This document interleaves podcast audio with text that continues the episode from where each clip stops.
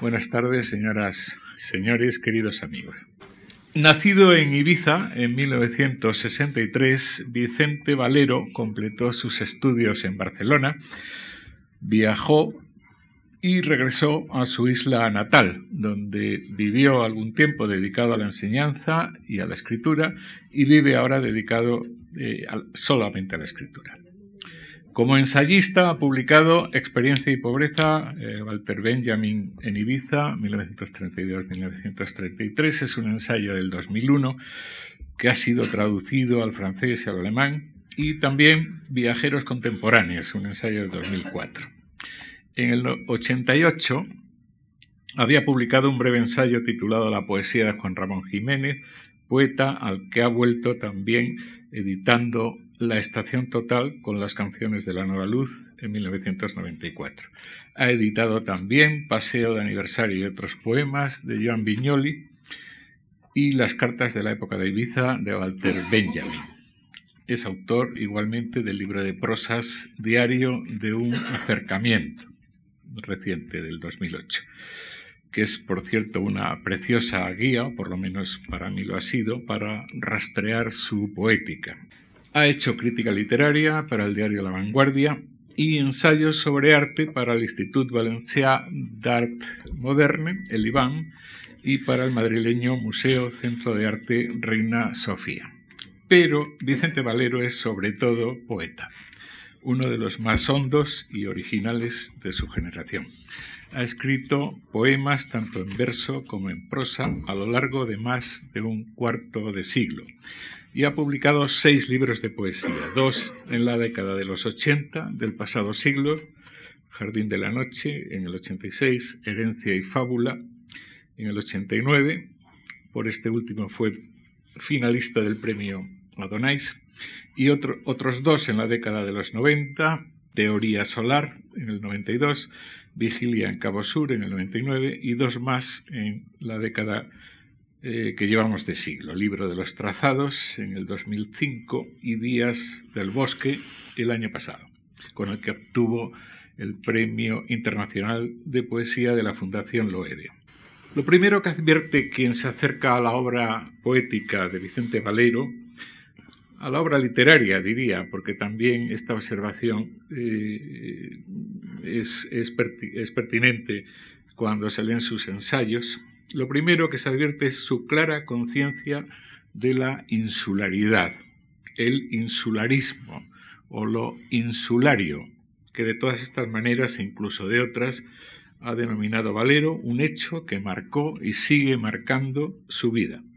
E inmediatamente, como es lógico en una isla, quien le lee detecta su actitud atenta a la naturaleza o ante la naturaleza, cielo, tierra, agua, mar, lluvia, alguna vez nieve, árboles, almendros, higueras, algarrobos, olivos, pinos, bosques, nubes, sol, luna.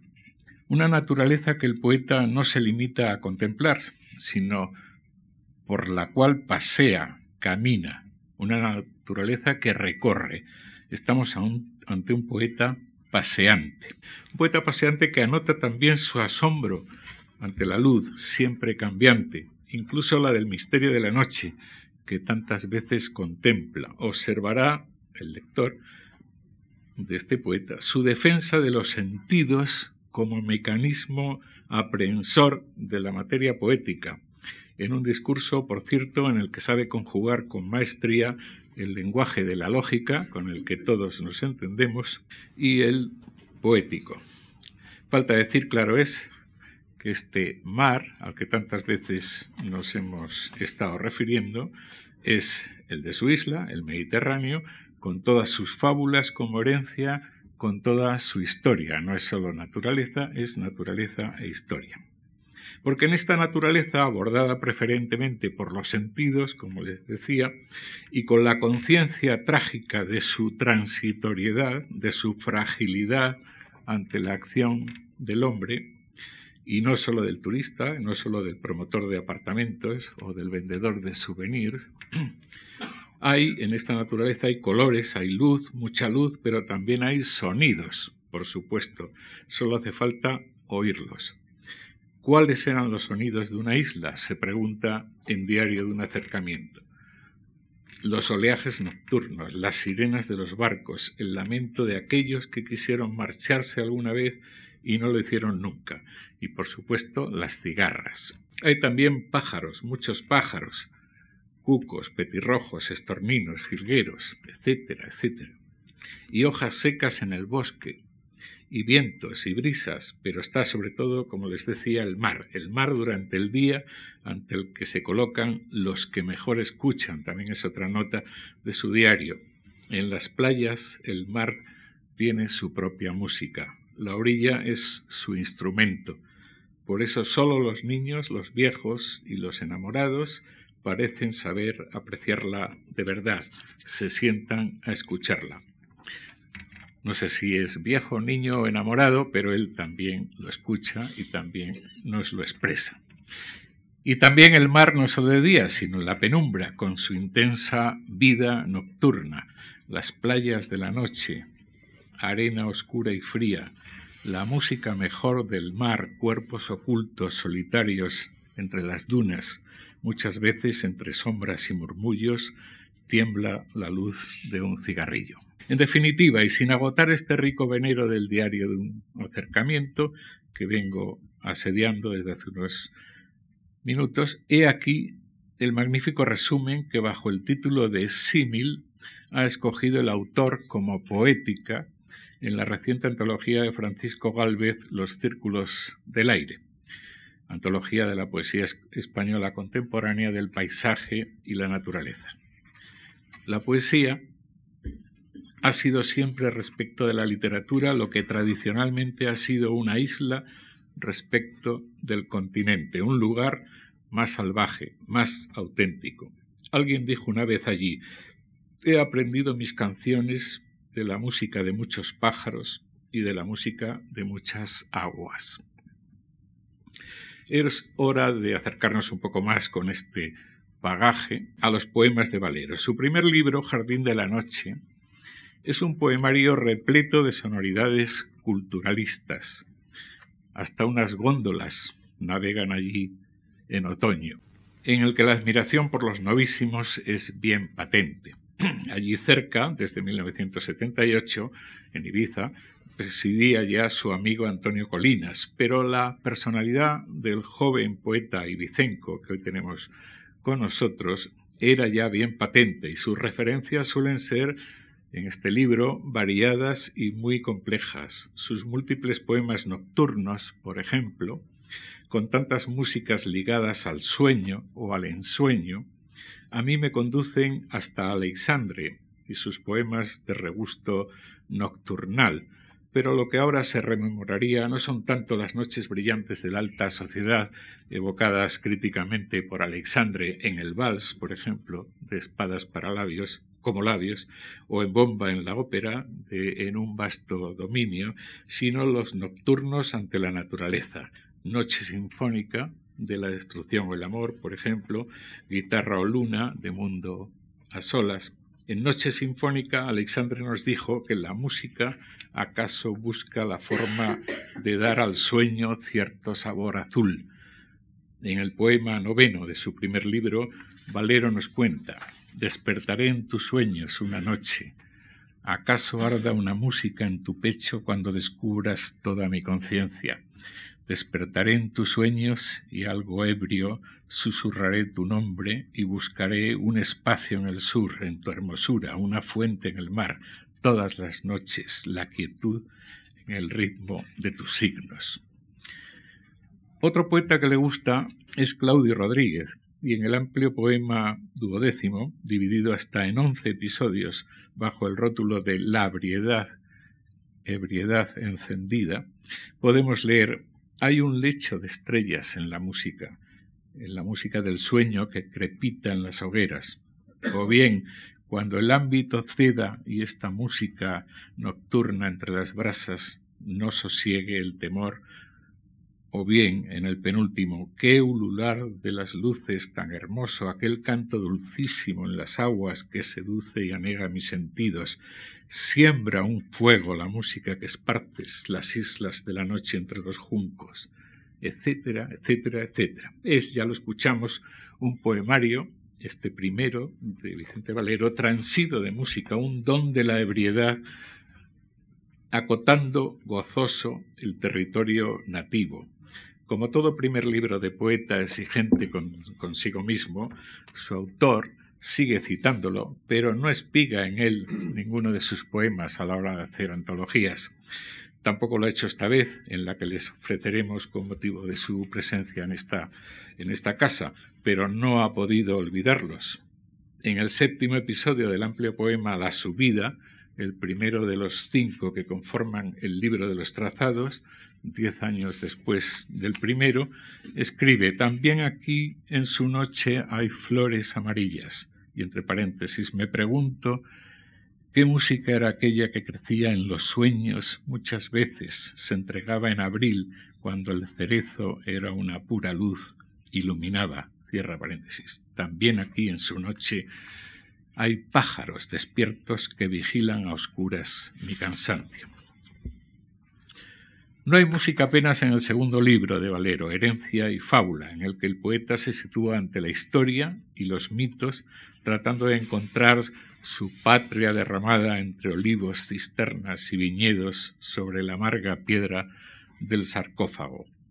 Como en la cisterna romana de Cansorá, el agua se ha evaporado y la cal salobre, la piedra antigua, el fruto calcinado, convierten el panorama en una suerte de bajo relieve escultórico en el que el paso del tiempo hubiera borrado cualquier vestigio de la antigua pintura, de la vieja música de los mitos. Apenas una fugaz alusión al de Orfeo, apenas el canto del grillo resuena en poema Comunidad, donde sin, embargo se ensayan nuevas y dulcísimas palabras compuestas, labiomar, mujer fuente, oro azul, luna labios, que están música pidiendo. Pero no la obtienen, y es que, como nos dice en La lentitud de las islas, un poema de este, de este libro, aquella naturaleza es sólo un accidente, sólo azar despoblado, sólo sonido duro entre peñascos y pinos y animales y obediencia, solo pureza, todo creación, suprema, inescrutable, nunca vista. Tampoco de este libro escoge poema alguno en la poesía que ahora vamos a editar. En su tercer libro, a efectos de la mencionada antología, es su opus 1, Teoría Solar, el poeta vuelve a abrir sus oídos poco a poco tanto a los sonidos de la naturaleza como a los del hombre. Los poemas ya no narran cosas, sino que las exponen y expresan. También empiezan a aparecer palabras importantes subrayadas en cursiva, un recurso que tensiona al lector porque tensiona el poema mismo. Es ahora precisamente cuando la imagen del pájaro cantor comienza a poblar su poesía. Ah, pájaro, la luna, los almendros, el mar, canta, canta, la noche se abre para nosotros, dice en el poema cuarto. Ah, pájaro, tú sí que sabes ver a solas, girar, encaramarte, cantar a media luz, afirma en el poema decimoctavo, que termina así. Era como asomarse a lo más hondo nuestro, pájaros, cicatrices, astros, a media luz.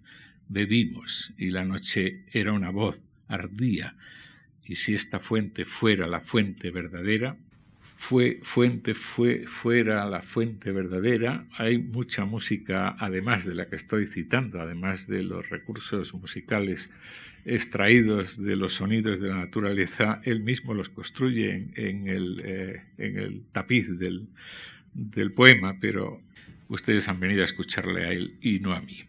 Más importante aún, que los marineros que cantan desafinados y maldicientes en el puerto durante la dura noche invernal es la metáfora musical en el poema titulado Pintura, donde leemos en la apoteosis sobre lo blanco, que analiza un cuadro de Rafael Tur Costa.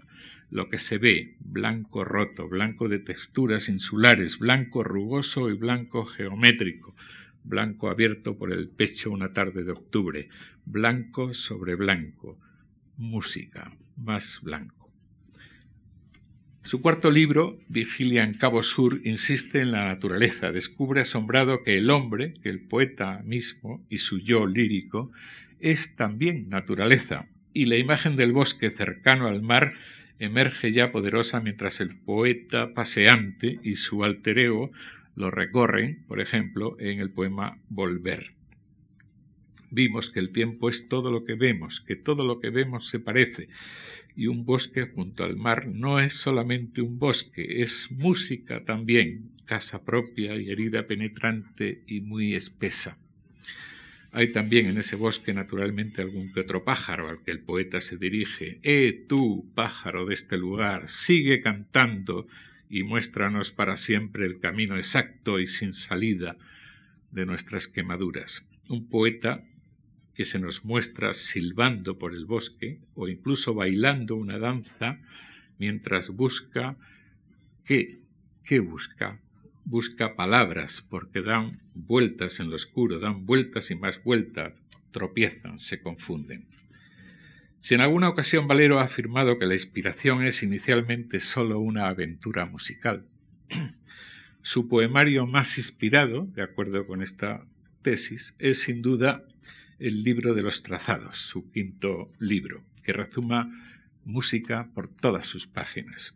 En el amplio poema inicial, La subida, que ya citaba antes, también junto a las músicas del sueño, la música del mar, el canto entre la hierba, las músicas que cantaron poetas como Keats o Silly, en el titulado Taller de paisajistas volvemos a encontrar el color hecho música, en su fluir está la música silenciosa del sol.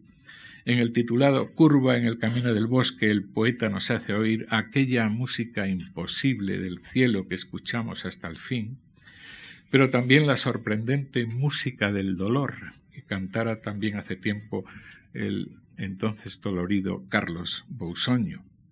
Todo el dolor que yo ahora sé siempre conmigo, espera con sus ramas nocturnas con su música llena de cavidades, de promesas, o la no menos sorprendente música de la muerte.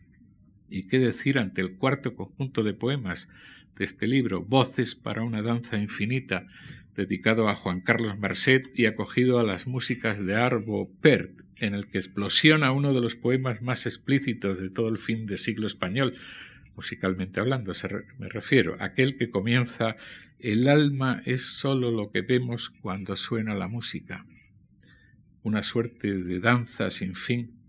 Lo resume muy bien en el poema final de la serie que aparece en nuestra publicación con un título Travesía del que carece el original que yo he leído. Hablo del tiempo en que saldremos a la calle para oír el murmullo del agua de la vida, la extraña música que bebimos en el dolor y en la sombra, su gracia que se aleja de nosotros y no vuelve. En su último libro, Días del Bosque, Valero prosigue el caminar por lo interior de su isla, es decir, por el interior de sí mismo, en realidad, y oímos de nuevo cómo escucha al mirlo, al jilguero y su escuela musical, al zorzal, a los pájaros de octubre, y la música de las hojas secas tañidas por los pies del poeta en su caminar, en el poema final, discurso en verso, tras la minuciosa glosa de las 24 declaraciones a los 24 poemas de la primera parte del libro, exclama y resume. Más allá, solo el aire o la música esperada del día, semillas transparentes, la materia sin fin de nuestro bosque, el secreto diáfano de su transpiración. Les dejo con Vicente Valero. Gracias. Buenas tardes. Quería, en primer lugar, agradecer a la Fundación Juan Marc eh, que me haya invitado a participar en este ciclo eh, poético que ya alcanza su número 23 y en el que me siento pues eh, muy honrado y, es un placer poder estar aquí. Quería agradecer a José Pérez Carranque pues, su invitación, su, su generosidad y por supuesto a Antonio Gallego su esta introducción, este análisis de, de mi poesía tan profundo y tan generoso también al mismo tiempo. Ni siquiera en un ataque de modestia podría estar en desacuerdo con él. Me parece extraordinario todo lo que, lo que ha dicho. Bien, yo voy a hacer lo que eh, está previsto, que es leer eh, hoy la conferencia para el jueves poder hacer ya la lectura de poemas. Esta conferencia no pretende ser, desde luego, una lección de poética, sino más bien una confesión poética, una confesión eh, íntima, pero que estoy encantado de poder compartir con ustedes. Prosa para evocar la ráfaga. Permítanme que empiece sugiriéndoles la posibilidad de la poesía como un fenómeno principalmente de carácter físico. He sido siempre esquivo a los discursos teóricos, no soy un filósofo, y cuanto yo pueda decir sobre la naturaleza de la poesía solo podrá guardar alguna relación, me parece, con las sensaciones que mi propio cuerpo ha llegado a experimentar a su paso, o para ser más preciso, con su recuerdo vivo y constante, así como con la expectativa siempre latente, aunque frágil, de su proximidad. Por supuesto, yo también conozco muchas definiciones de poesía, algunas más satisfactorias que otras, he subrayado frases de muchos libros y he anotado en pensamientos de muchos poetas, hasta el punto de que podría seguramente construir sin demasiada dificultad una poética ajena y propia a la vez, un discurso asumido a partir de muchos fragmentos en los que me reconozco. Invocaré, por tanto, también a mis santos cuando la ocasión lo requiera, es decir, cuando necesite de su auxilio. Todo esto tiene que ver no tanto con la necesidad que ahora mismo siento de eludir un discurso teórico sobre el arte de la poesía, como con el hecho de que para mí, por encima de cualquier otra cosa, la poesía es un estado. ¿Qué clase de estado? Tampoco podría definirlo, pues tampoco soy psicólogo, más bien solo el sujeto pasivo, el paciente que solo podría, describiendo vagamente los síntomas, ahondar en su autocomplacencia, el paciente solitario y agradecido. No pienso en mis libros ni en los libros de nadie cuando me dispongo a hablar de la poesía. Sencillamente me viene el recuerdo de aquel estado, y ya solo me siento capaz de evocar una ráfaga. El poeta, decía Thoreau, escribe la historia de su cuerpo. Esto es verdad primeramente porque la poesía afecta de un modo peculiar a todos los sentidos. Podríamos hablar así de una hipersensibilidad en ocasiones agudizada por la gracia de la sinestesia, pero de una hipersensibilidad que favorece o propicia sobre todo el conocimiento de los propios sentidos. De tal manera que el poeta es aquel que se ocupa de las posibilidades de su vista o de su oído, pero también de su olfato, de su tacto o de su gusto, siempre en su máxima extensión, sumergiéndose plenamente en la realidad. Bien está que ahora diga que me encuentro entre los que creen que no existe una única realidad, y que por tanto crea también que la poesía ofrece la capacidad de asomarse a territorios que imaginamos situados más allá de las apariencias. Nunca me ha parecido que hubiera nada esotérico en todo esto, aunque como ustedes saben, no han faltado tampoco poetas que han instalado su campamento base en el lado oscuro, entre los cuales, por cierto, hay algunos muy destacados, y a los que he visitado con frecuencia. Yo me refiero a algo que tiene que ver no solo con nuestras aspiraciones metafísicas, sino también con nuestras sensaciones corporales. Tan plenamente se sumerge el poeta en la realidad física que consigue percibir sus límites, sus fronteras desconocidas. La poesía es un estado en el que se privilegia la percepción. No es, claro está, un estado vitalicio, como tanto le gustaba recordar a Claudio Rodríguez, sino una oportunidad que confiamos siempre en que se vuelva a repetir, sin duda porque sentimos que su trastorno, mayor o menor, ha resultado favorable o necesario para nosotros en muchos aspectos. Durante este proceso se da una experiencia singular, apenas comparable con nada, en la que se concibe la percepción misma como un decir. Las palabras, como los poros de nuestro cuerpo, se abren para recibir algo nuevo.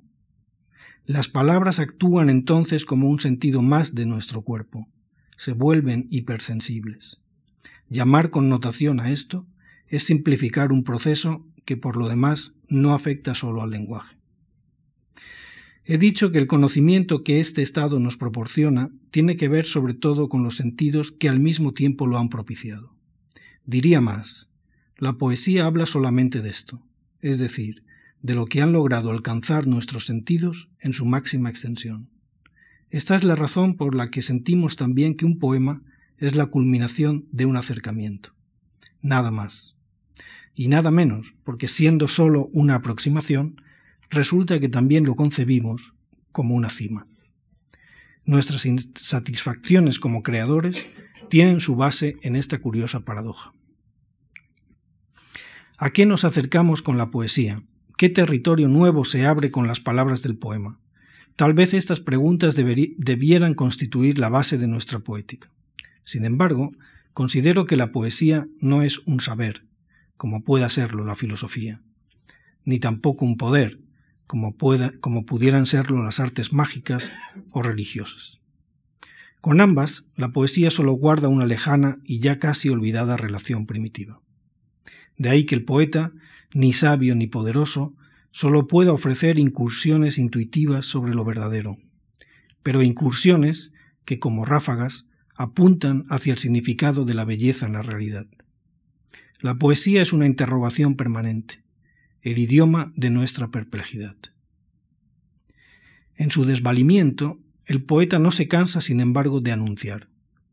Como guardián de su propio acercamiento, rehace una y otra vez el camino de la percepción. Lo ofrece como anuncio constante de la verdad que no logrará abrazar nunca. No sólo no se aleja nunca de la realidad en la que está inmerso, sino que profundiza en ella, excava con los instrumentos de la imaginación descubre sus lodos irreales.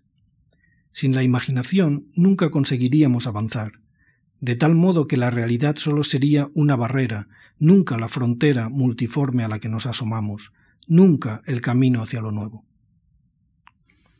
El poeta es también el primer estudioso del idioma. Cuando vive su estado poético, percibe el lenguaje, su propio lenguaje, como un cuerpo transparente y fluido, como una emanación de los sentidos.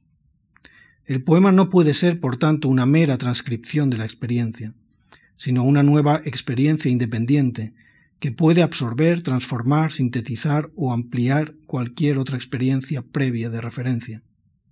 La realidad en la que está inmerso ahora es una realidad del lenguaje, y esta realidad, además de estar vinculada por su propia naturaleza a la imaginación, contiene necesariamente la memoria como un río de palabras oscuras, siempre presente. El poeta es también, por tanto, aquel que siempre recuerda, un recordador infatigable. Intento describir solamente, desde el recuerdo, algunas experiencias que se dan durante el acto poético. Hablo de un don, no de un trabajo. La poesía no es un hacer, no es trabajar, al menos tal como entendemos esta palabra normalmente. El oficio del poeta, acaso, consiste en esperar. No es fácil comprenderlo, sobre todo, si no estamos dispuestos a aceptar que todo poema es también el resultado de una serie de factores irracionales. El poema no es una oportuna crónica de sociedad o un ejercicio concreto de autoanálisis. Es el fragmento de un discurso interrumpido de cuya naturaleza nunca llegamos a saber gran cosa. En realidad, de cada uno de nuestros poemas solo somos capaces de decir con seguridad que ha sido esperado durante largo tiempo. Ha surgido como afirmación de nuestra espera, como expresión fragmentaria de nuestro acercamiento. La espera es el estado que vincula la poesía con una forma de vida. Para escribir un solo verso, permítanme ahora que les recuerde aquellas célebres palabras que escribió Rilke y que ustedes seguro que conocen muy bien, es necesario haber visto muchas ciudades, hombres y cosas. Hace falta conocer a los animales, hay que sentir cómo vuelan los pájaros y saber qué movimiento hacen las pequeñas flores al abrirse por la mañana. Es necesario poder pensar en caminos de regiones desconocidas, en encuentros inesperados, en despedidas que hacía tiempo se veían llegar, en días de infancia cuyo misterio no está aún aclarado, en los padres a los que se mortificaba cuando traían una alegría que no se comprendía, era una alegría para otro, en enfermedades de infancia que comienzan tan singularmente, con tan profundas y graves transformaciones, en días transcurridos en las habitaciones tranquilas y recogidas, en mañanas a la orilla del mar, en la mar misma, en mares, en noches de viaje que temblaban muy alto y volaban con todas las estrellas, y no es suficiente incluso saber pensar en todo esto. Es necesario tener recuerdos de muchas noches de amor, en las que ninguna se parece a la otra, de gritos de parturientas, y de leves, blancas, durmientes mujeres que acaban de parir que se cierran. Es necesario aún haber estado al lado de los moribundos, haber permanecido sentado junto a los muertos en la habitación con la ventana abierta y los ruidos que vienen a golpes. Y tampoco basta tener recuerdos.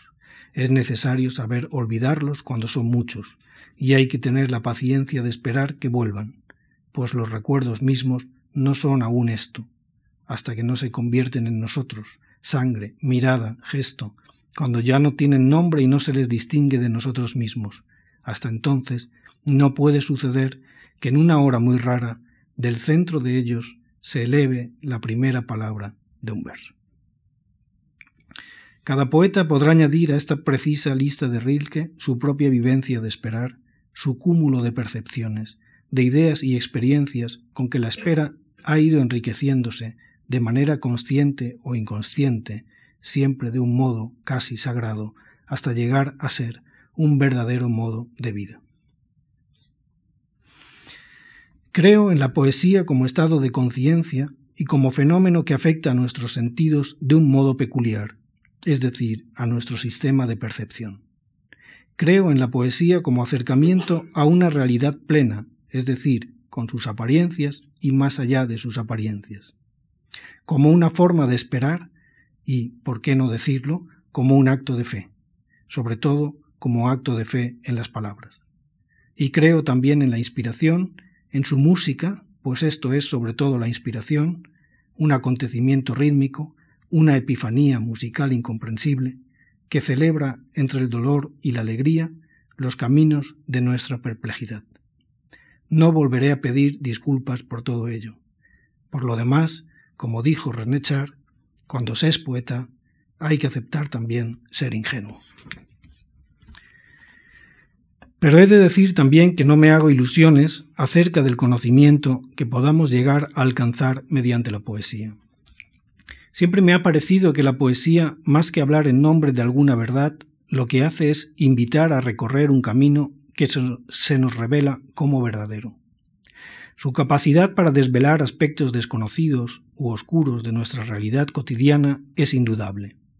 El cuerpo flexible, simbólico, hipersensible de la palabra poética nos permite descubrir territorios nuevos, convierte en visibles aspectos que permanecían invisibles, de tal modo que podemos llegar a afirmar que las palabras del poema consiguen decir aquello que no existiría si las palabras del poema no lo hubieran nombrado. Esta es la otra realidad que tan necesaria se nos ha vuelto para comprender la realidad misma. La poesía ensancha nuestra conciencia de las cosas. Aprendí mejor a conocer el mar leyendo a Seferis. Aprendí mejor lo que era una ciudad leyendo a Vallejo. Conocí mejor los territorios de la soledad individual leyendo a Cernuda, etc. Pero la poesía no nos ofrece una verdad sobre las cosas, sino una manera singular de acercarnos a ellas, de contemplarlas desde diferentes perspectivas y, sobre todo, de vincularlas a nuestra vida. Por tanto, el conocimiento que nos proporciona la poesía tiene que ver, me parece, con las formas más que con el fundamento de la realidad. Y muy especialmente con nuestra vivencia profunda de estas formas, es decir, con nuestra relación constante y determinante, interior, con los objetos de este mundo. La poesía no especula, nos conduce hasta las cosas para celebrarlas o para convertirlas en nuevas partes de nuestra conciencia, de nuestro cuerpo, en una extensión de nosotros mismos. Así vamos ocupando el mundo con nuestras palabras o permitimos que el mundo penetre en nosotros como la humedad de la noche, con su dolor y su belleza. Seres sin convicciones, los poetas ofrecen su cuerpo permeable al río de la vida y de la muerte, aman la profundidad de este río, su sonoro curso interminable. Aprenden de su misterio más que de las pocas certezas dúctiles y navegables. La poesía puede ser entonces una conversación emocionada con este misterio. Siempre he tenido la impresión de que con la poesía también dialogamos con nuestras carencias. Aquello que desconocemos o que nos sobrepasa se erige con frecuencia en objeto de nuestra mirada poética. Sentimos con emoción todo lo que no sabemos, nos aproximamos a tientas a lo que no tiene forma. El misterio es una segunda piel en el cuerpo del mundo y el poeta nos lo recuerda una y otra vez, invitándonos a celebrar su naturaleza. La poesía existe porque el hombre ha sido capaz de admirar también lo que desconoce. Podemos expresarlo así, incluso sin remordimiento, por haber llegado a conocer tantas cosas, a, saber tal vez demasiado. Y podríamos decir también, parafraseando a Thoreau, que a diferencia del filósofo o el científico, que penetran en lo desconocido como hábiles militares romanos para establecer allí sus colonias, el poeta hace rápidas y precisas incursiones, como un jinete parto, para volver a desaparecer mientras continúa disparando. Sí, la poesía se ocupa entonces de lo espiritual, se hace lengua única que aspira a nombrar con sus palabras otros nuevos territorios interiores. Tal vez por este motivo, algunos poetas, como Juan Ramón Jiménez y más recientemente Antonio Gamoneda, han insistido en separar la poesía de la literatura. Algo parecido quiso decir Paul Valéry, me parece, cuando afirmó que la poesía es a la novela lo que el sonido al ruido. Y todos ellos no han hecho más que lo que ya hicieron de un modo más radical aún Fray Luis de León o San Juan de la Cruz. Es decir, privilegiar el lenguaje poético por encima de cualquier otro como idioma del espíritu, como diálogo posible con lo trascendente, sin duda por su capacidad de simbolismo y sus niveles de abstracción. La poesía entonces se serviría de la literatura para dar un paso más allá, para convertirse en súplica u oración, en diálogo espiritual, aquello para lo cual ninguna teoría de la literatura sabría dar razón suficiente, para establecer, en definitiva, puentes con lo inefable. Sin embargo, en realidad, nada hay inefable para la poesía. Más bien podríamos decir que la poesía es el lenguaje que lucha para defenderse de lo inefable. Es una especie de remedio frente a lo que no tiene explicación nos protege de lo que no puede ser dicho o comprendido. Debemos suponer que si la experiencia mística ha recurrido en ocasiones al lenguaje poético, ha sido precisamente porque ningún otro lenguaje le permitía un acercamiento tan puro. Lo que solemos llamar de una manera vaga e imprecisa espiritual, se encuentra también en el fondo mismo de las palabras. Lo percibimos como una manifestación inspirada del lenguaje como una ocasión única para contemplar a través de él la realidad que desde su plenitud nos sobrepasa. La poesía como lengua de símbolos nos permite contemplar y nombrar los objetos en su dimensión más amplia, aumentar el significado y la transparencia de su forma, trascenderlos. Es así como la poesía, puede decirse también, se convierte en un espacio donde lo real y lo espiritual aparecen fundidos, se perciben como una, como una unidad. La palabra luz en un poema de, por ejemplo, Odiseos Elitis o Eugenio Montale, nombra esta unidad indisoluble.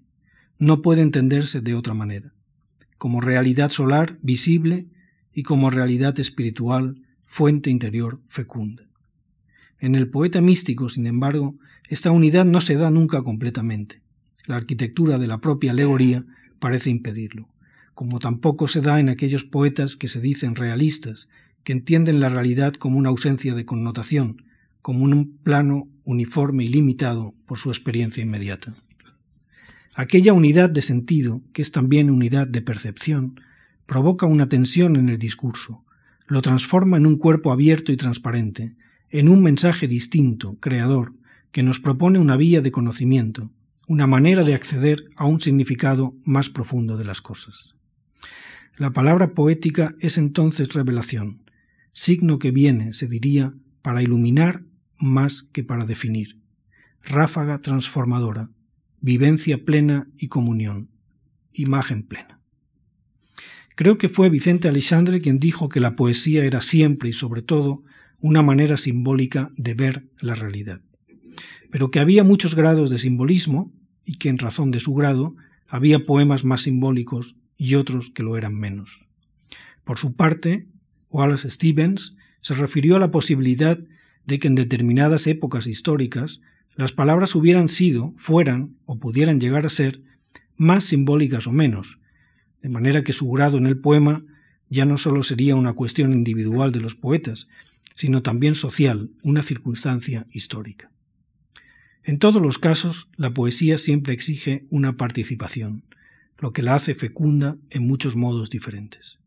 Y de la misma manera que no existe por parte del Creador una voluntad firme de convertir sus palabras en objetos más o menos simbólicos, ya que el poeta pocas veces domina esta cuestión, se deja llevar más bien, es el receptor de sus propias palabras, tampoco el lector parece obligado a nada en este sentido. Encontrará su poema y lo vivirá también como receptor, con la intensidad simbólica que quiera o pueda.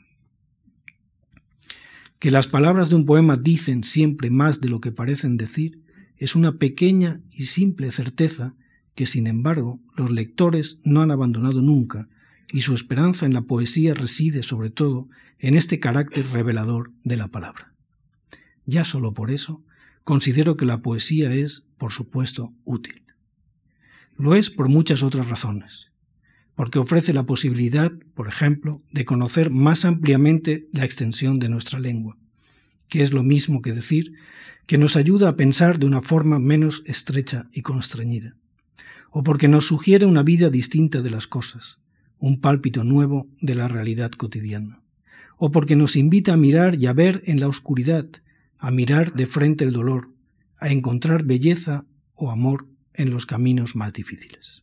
Me permitirán ahora que les diga que mientras hacía estas digresiones no he podido dejar de pensar en aquel joven que empezó a escribir poesía hace ya 25 años y muy especialmente en aquellas noches febriles cuando las palabras fluían de un modo completamente nuevo para él. Y aunque de aquellos primeros poemas ya solo guardo un vago recuerdo, todo lo que llevo dicho hasta ahora, sin embargo, podría decirse que únicamente ha intentado ser una descripción razonada de aquellas primeras experiencias que fueron también, por supuesto, un raro, muy raro descubrimiento.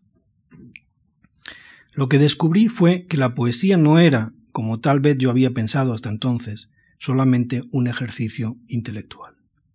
Era sobre todo un estado que traía consigo múltiples implicaciones. De algunas de estas implicaciones, digamos, físicas, que conciernen sobre todo a los sentidos, me he permitido hablarles de un modo un tanto impreciso. La poesía me ayudó a conocerme un poco más, a ser un poco más consciente de mis posibilidades de percepción, a dialogar con mis propias carencias, a aproximarme a lo que no comprendía, a sentir la realidad como un organismo vivo que me interrogaba. Empecé a necesitar las palabras de la poesía para mirar de nuevo todo lo que ya había visto con la esperanza de que esta nueva mirada pudiera ofrecerme un sentido de la realidad y, por qué no decirlo también, un sentido a mi propia vida. Vivía entonces solo en una habitación alquilada en una céntrica calle de Barcelona, era estudiante en la universidad y estaba lejos de casa. La verdad es que me sentía un extraño en todas partes, fuera de mi mundo propio, aquel mundo insular tan reducido, pero empezando a tomar conciencia plena de lo que había significado este hasta entonces para mí. Sentí con extrañeza también aquel mundo propio. Empecé a conocerlo mejor desde, su, desde la ausencia. Comprendí por primera vez qué significaba la insularidad. Hasta que uno no sale de una isla, no sabe qué es una isla. Eso era, sobre todo, la insularidad. Me han preguntado muchas veces en qué medida la insularidad determina la obra de un artista, y en particular en qué medida ha influido en mis poemas. Hace poco respondí lo siguiente.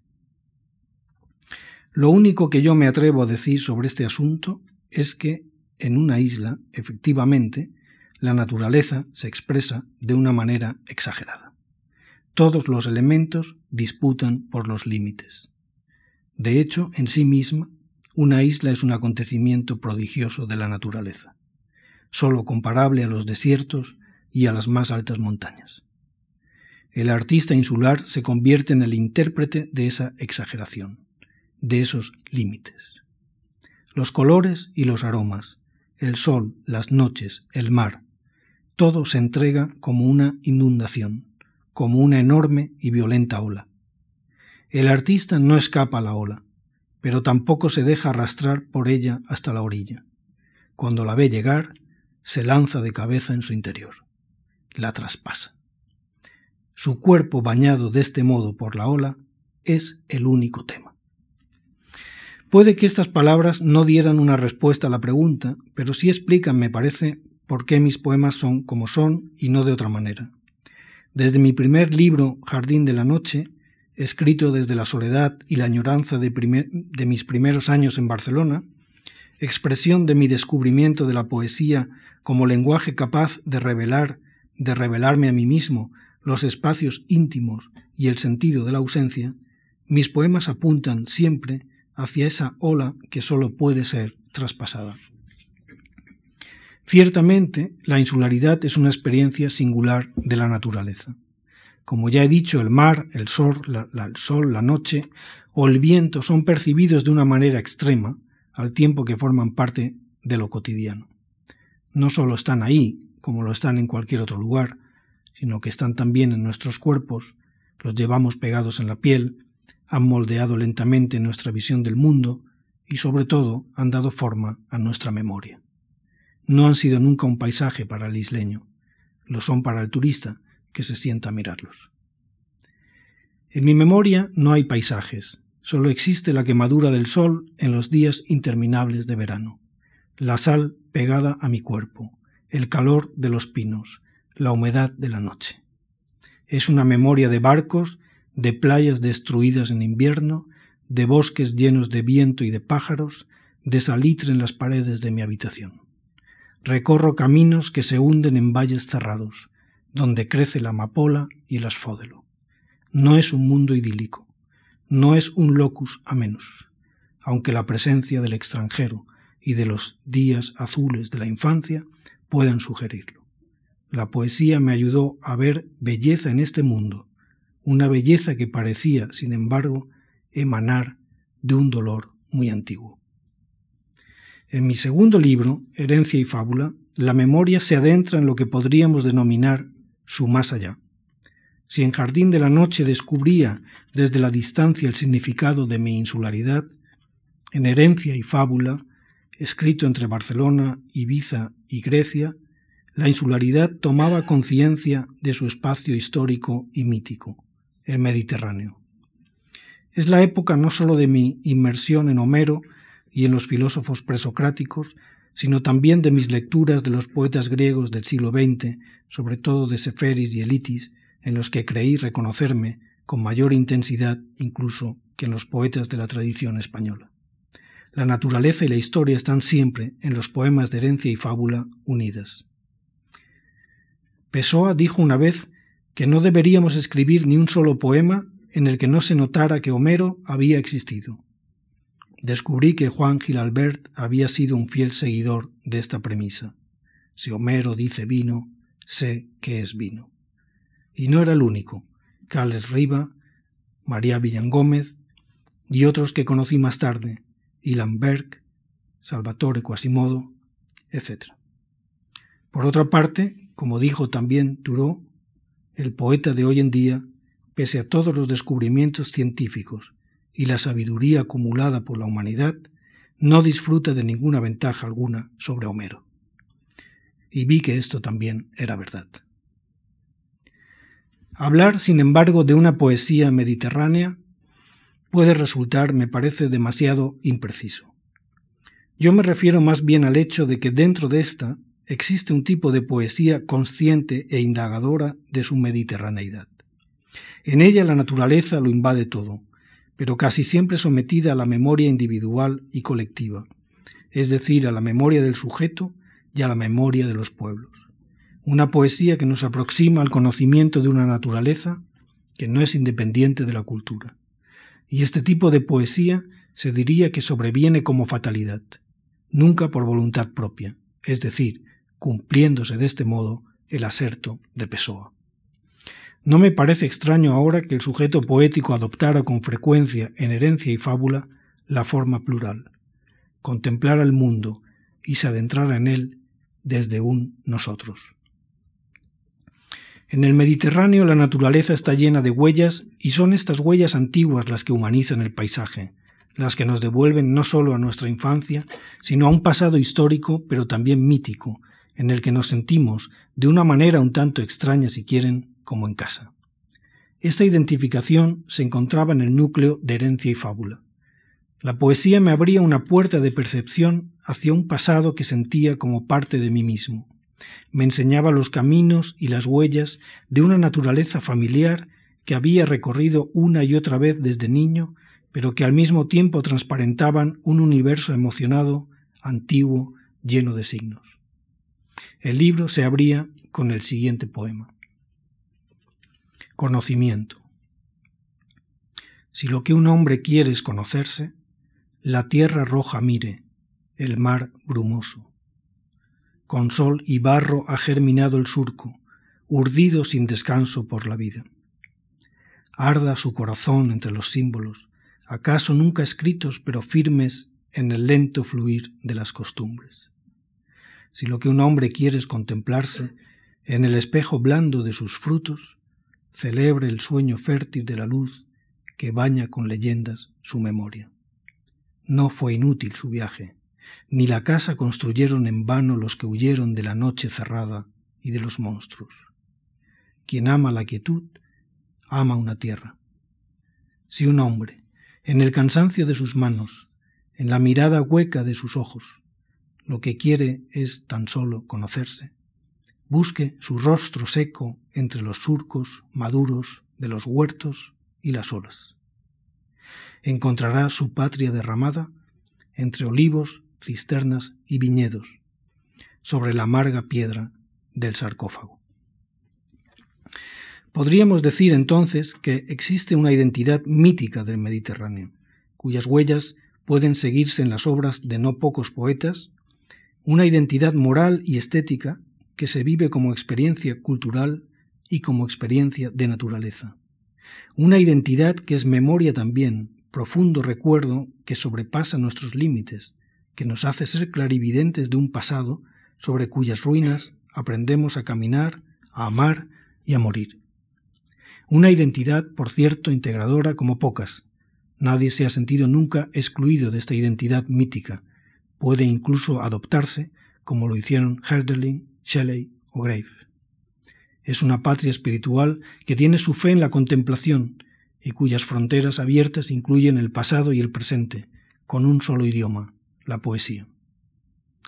Soy consciente también, por supuesto, de la banalización turística de nuestros días y de la transformación del Mediterráneo en un espacio ajeno al imaginario cultural y espiritual.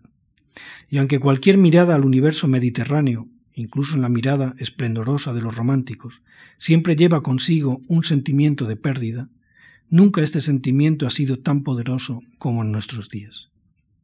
Mi poesía no es ajena a esta manera de mirar.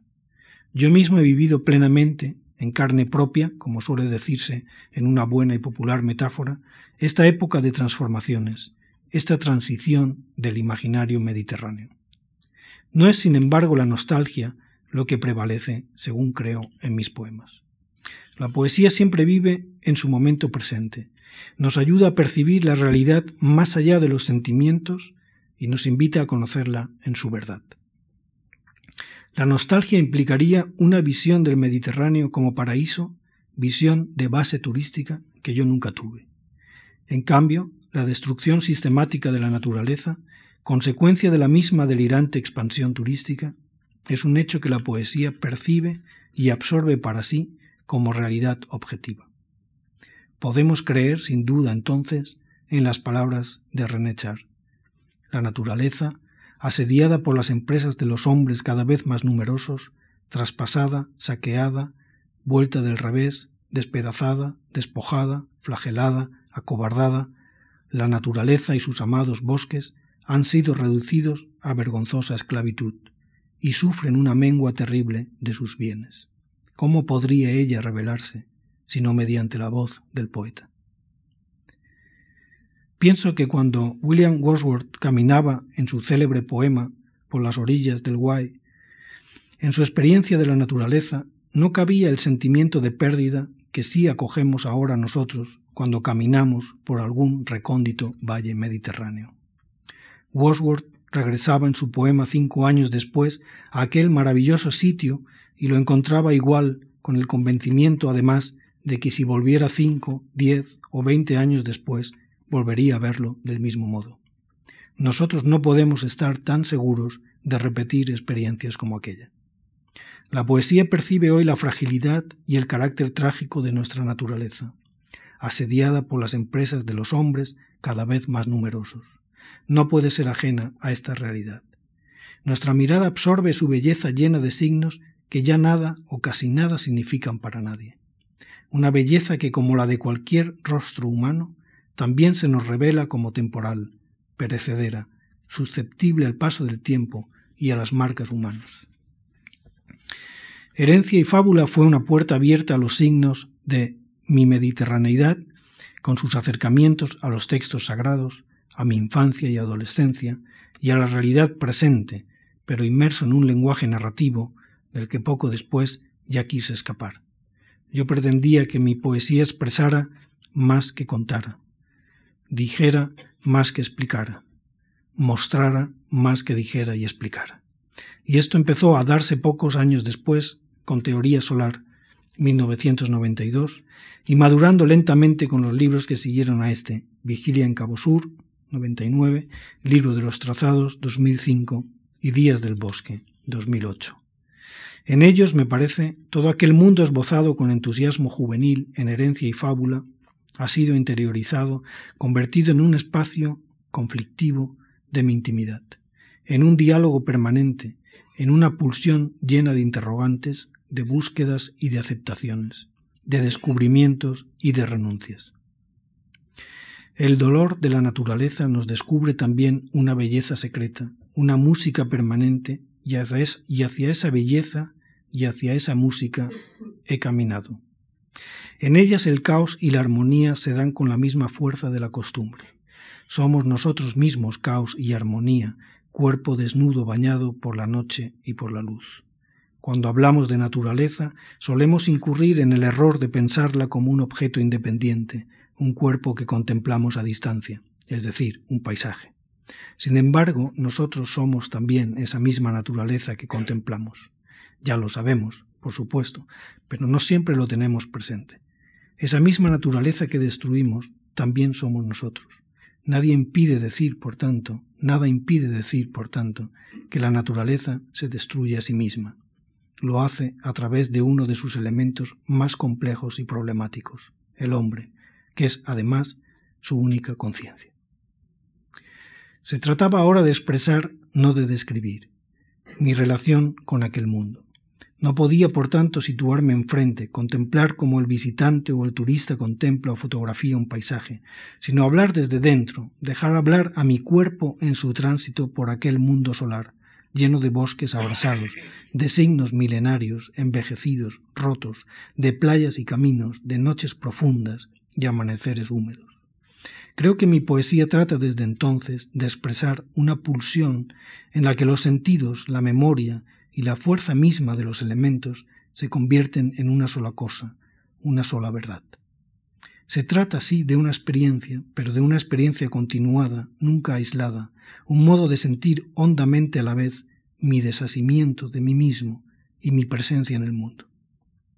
La poesía se me ofrecía ahora como lenguaje capaz de expresar una mediterraneidad íntima, sin nombres propios, ajena a toda postal de referencia salvada por la cotidianidad, por la repetición, por la insistencia, y que diera sentido a un universo solitario que vivo como un abrazo a una naturaleza que parece desvanecerse, sí, pero que alienta todavía con su precariedad, nuestra precariedad, a quienes se acercan a escucharla y a sentirla como propia. Muchas gracias a todos.